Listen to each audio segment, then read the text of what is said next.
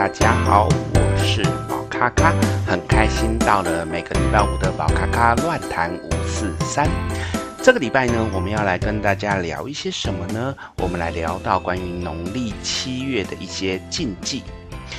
那么在上个礼拜呢，有去跟各位聊到关于农历七月的一些缘由，那也有一些朋友呢有提出一些不同的意见跟想法，那包含的是说可能是朱元璋觉得可能是呃这个是吉祥月。所以呢，要把这一个好运呢收纳给帝王，所以用一些道士对外宣称我们的农历七月是不好的鬼月，然后希望呃人们不要去跟这些帝王来抢这个啊、好月份这件事情。那当然也有一些不同的民俗专家有针对这件事情有一些呃琢磨。那宝咖咖这边呢，就不再赘述。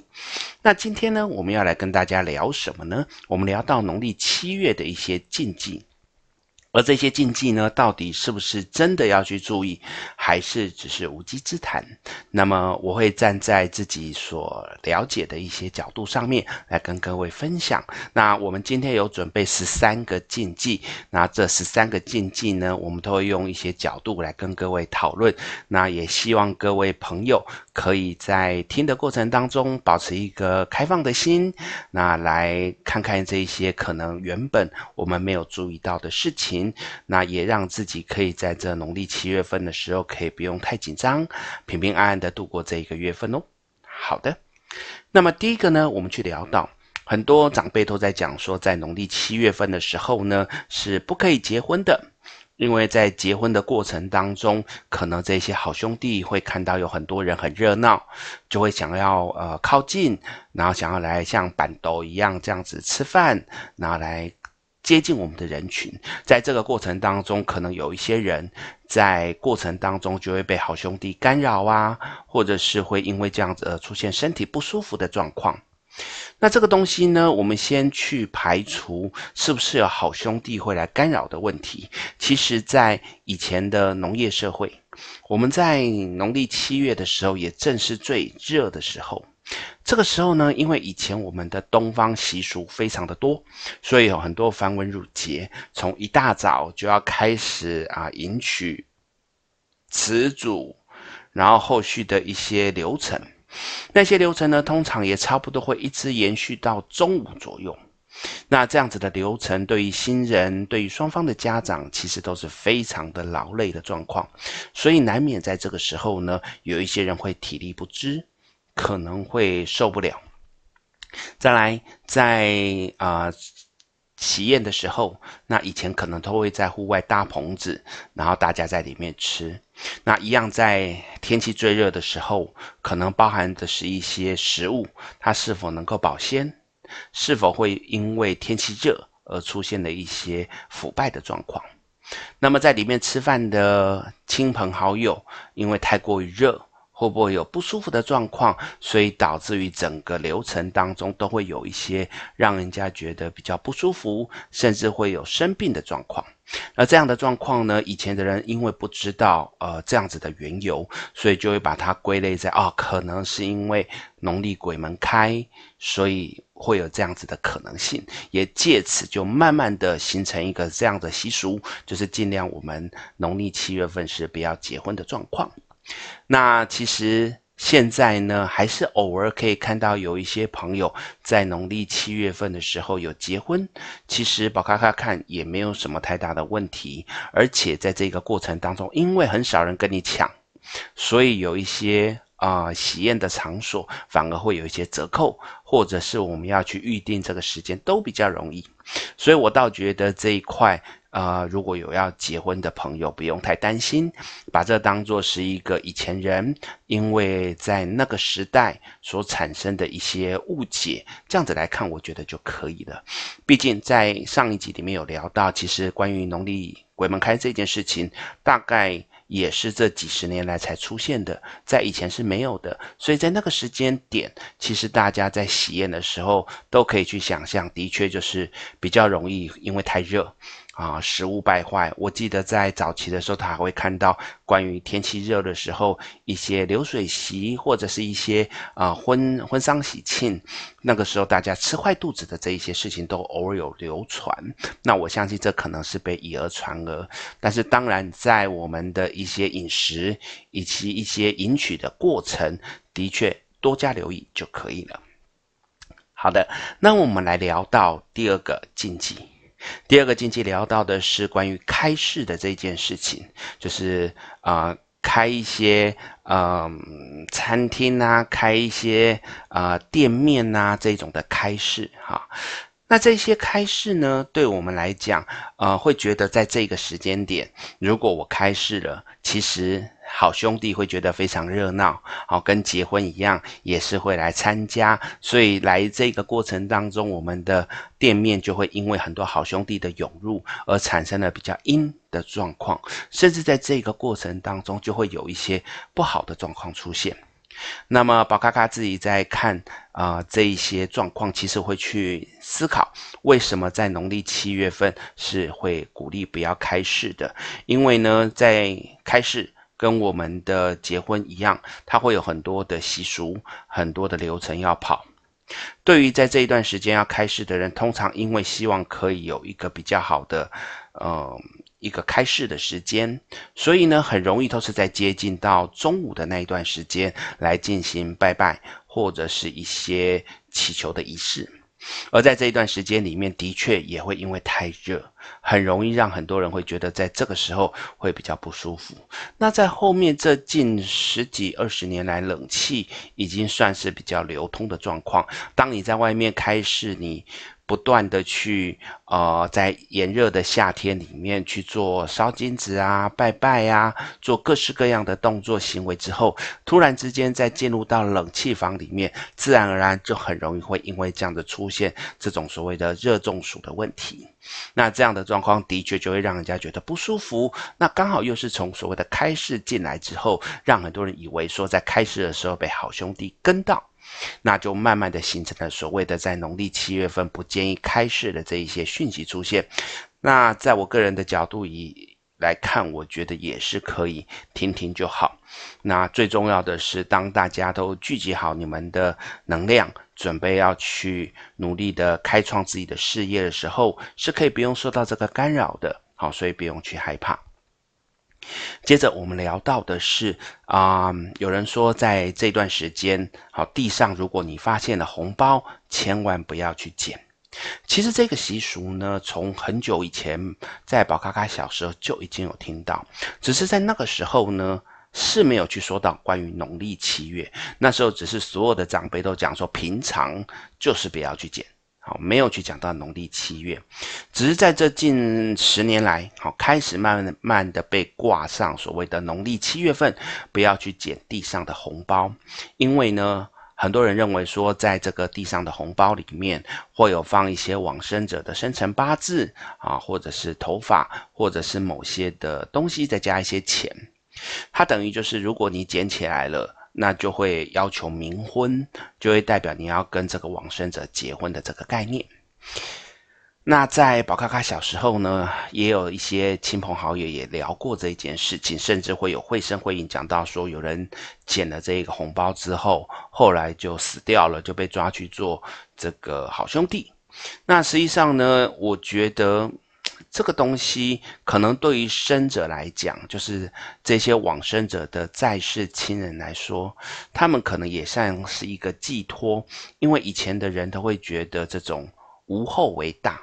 总觉得如果呃年轻男女在还没有出嫁或者是娶人之前，你就往生的话，好像是一个。很不好的事情，也是很不吉利的事情，所以他们总是希望可以帮往生者找一个夫家或者是一个老婆，因此就有这样子的习俗出现。先不管这个地方是不是真的有这样子所谓的冥妻好冥婚的这个概念，但至少我觉得的确东西不要乱捡，因为也许里面有一些呃。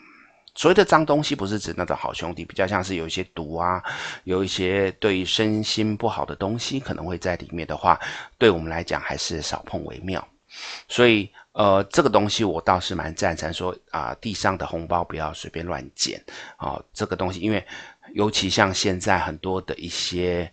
呃社会案件。有很多的一些危险，随时都存在。这个时候呢，你如果没有去注意到，让自己沾染上一些不好的东西，譬如说，曾经听过有人的手不小心扎到艾滋病的针头，然后就因此而得到艾滋病的这些事情，好，所以这个东西我觉得也是小心，好，小心为妙就好。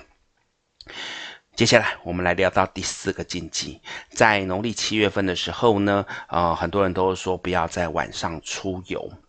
因为很多的民俗专家都说，由于鬼月是阴曹地府的这个鬼魂被打开放假来到世间游荡的日子，所以呢，在很多的荒郊野外或者是人烟稀少的地方，这一些好兄弟他们会喜欢聚集在那边，在这个过程当中，自然而然他们的阴气就会比较重。如果你去夜游，你去出游，可能会因为到了这些地方，而不小心跟这一些好兄弟啊、相遇，或者是交集，在这个过程当中，你可能会被附身，也可能会有一些不好的状况出现。那这个东西，呃，我个人认为其实也没有错。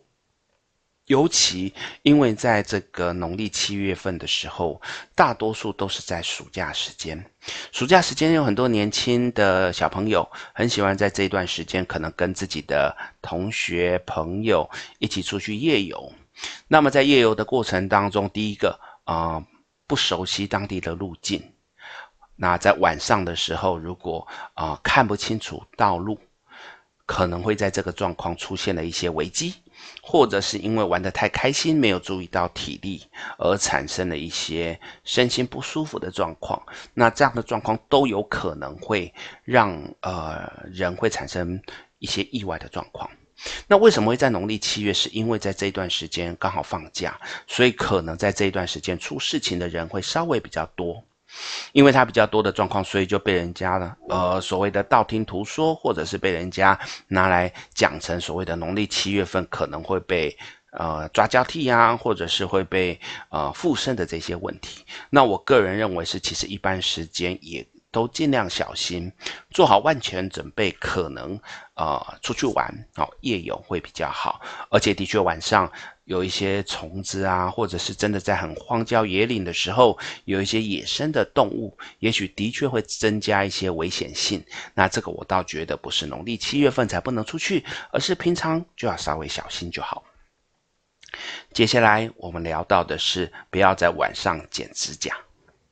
这也是一个很有趣的一个习俗，因为有一些专家讲说，因为剪指甲的声音呢。它很像是一个可以去吸引好兄弟，让好兄弟呢觉得这个是一个可以靠近的地方，是一个这样子可以去靠近的呃讯息，像是一个暗示的讯息。所以在这个时候，好兄弟听到咔咔咔的声音的时候，他就会觉得说：“哦，那我可以来，因为你在邀请我过来。”所以呢，会有这样子的一些讯息。再来，啊、因为在晚上十一点。子时，哈，我们的东方的这个时辰里面，晚上十一点开始叫做子时。这个子时呢，跟我们有没有孩子的子嗣啊很近。那在晚上十一点的子时，如果你去剪指甲的时候，就好像把你的子嗣啊剪掉。当然，这个东西比较像是我们的一些呃一些叫做什么同音字。哦，一些近似词像讲的那一个感觉，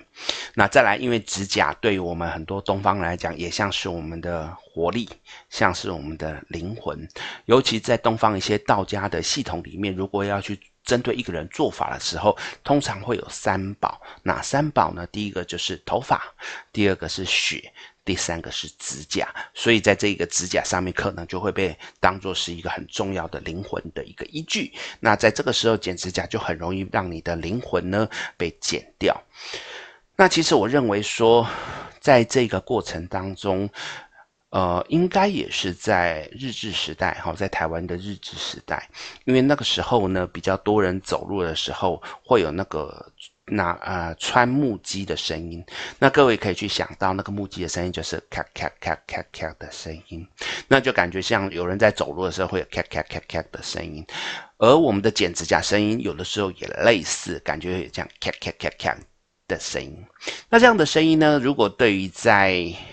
啊、呃、睡在别间房间的家人来说，你剪指甲了。他们听到咔咔咔咔的声音，如果因为在睡梦当中没有听清楚，可能会以为好像有人穿着木屐来到他们的身边，会让他们觉得这是一个很恐惧、恐慌的状况，所以才这样子呃误导成为所谓的好像好兄弟被招引过来，穿着木屐来到我的身边的状况。因为我们的指甲的声音，剪指甲的那个一瞬间的声音是会。投射出去，在墙壁上面反弹的，所以有的时候是会抓不到那个来源的地方，就会很容易被误解。那所以我认为这个东西啊，参考。